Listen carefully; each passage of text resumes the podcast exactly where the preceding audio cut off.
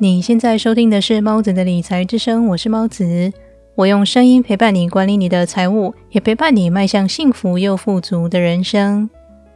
本来以为疫情冲击许多事业的情况下，也会影响股市，但是近期却有越来越多人开始投资，开始有了理财与投资的意识。但是当全民开始疯炒股时，你应该注意什么，才能够让你不会投资错误的标的，或是在股市的洪流中被淹没呢？如果你对以上的内容感兴趣，请一定要锁定今天的节目内容。在新冠肺炎疫情的影响下，虽然有不少产业受到冲击，但是也有许多产业因为疫情的关系，反倒异军突起。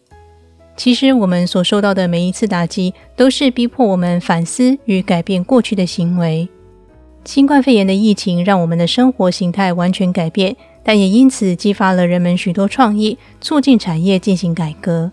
许多产业都被迫从线下转为线上。疫情影响了人们学习、购物以及社交的方式。另外，也因为疫情关系，许多人被裁员，这也使越来越多人意识到，罗伯特清崎他在二十年前就已经在他的书里告诉人们，不应该追求安全跟稳定这件事。越来越多人开始觉醒。只要是受雇于人的一天，就随时有被辞退的风险。所以有越来越多人开始学习管理财务，更开始积极投资。当这个世界一窝蜂的追求某种价值时，你更应该谨慎的做决定。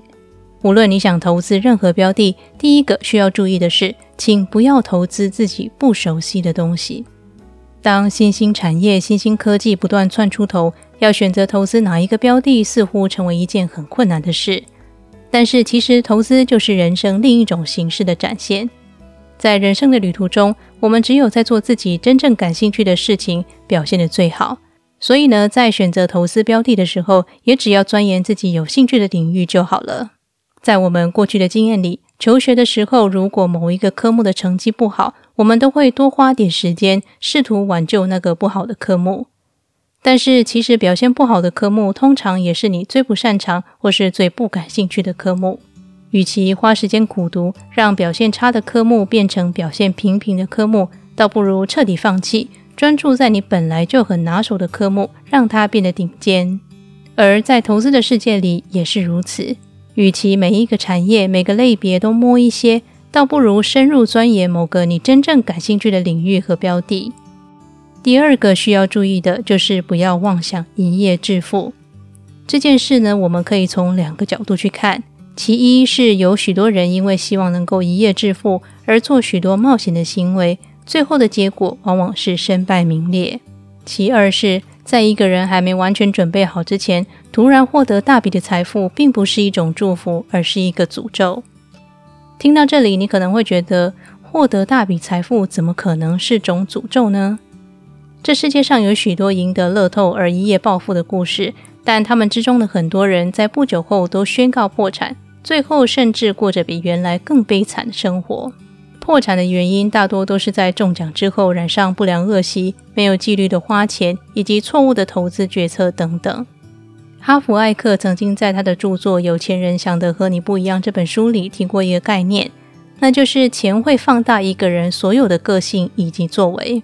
如果一个人在一夜致富以前就有某些成瘾行为，那么有钱之后，这种成瘾的情况只会更加严重。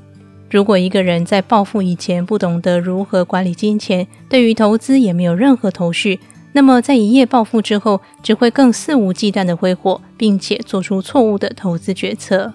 而因为金钱有杠杆的作用，所以错误投资的损失也会因此被放大好几倍。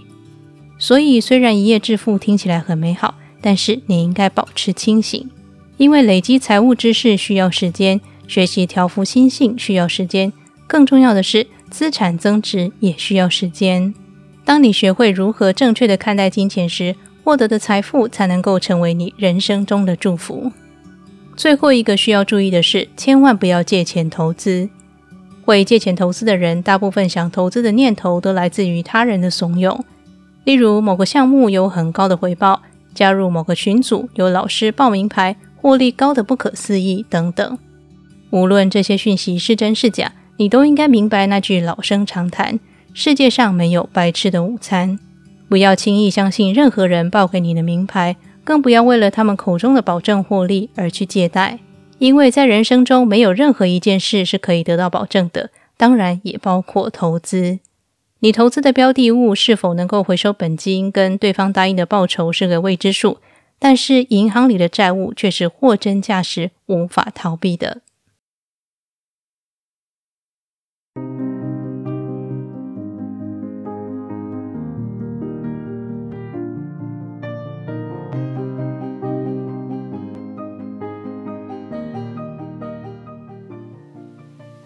今天的理财练习题是：当一切看起来都很美好时，你更应该要保持清醒的头脑做决策。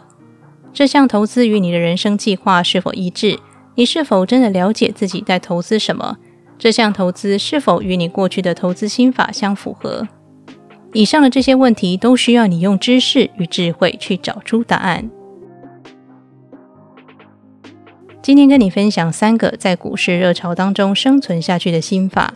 这三个心法都很基本，也非常简单，但是人性却总是让人无法保持清醒看待金钱。一个人只有不把钱当钱的时候，才能真正变得富有。仔细想想这句话，其实非常有道理。所以呢，理财和追求财富的人生其实是一条漫漫长路。但是，请别担心，我依然会在这里用声音陪伴你，达成你的财务目标。那么这里是猫子的理财之声，我是猫子，我们下期节目再见。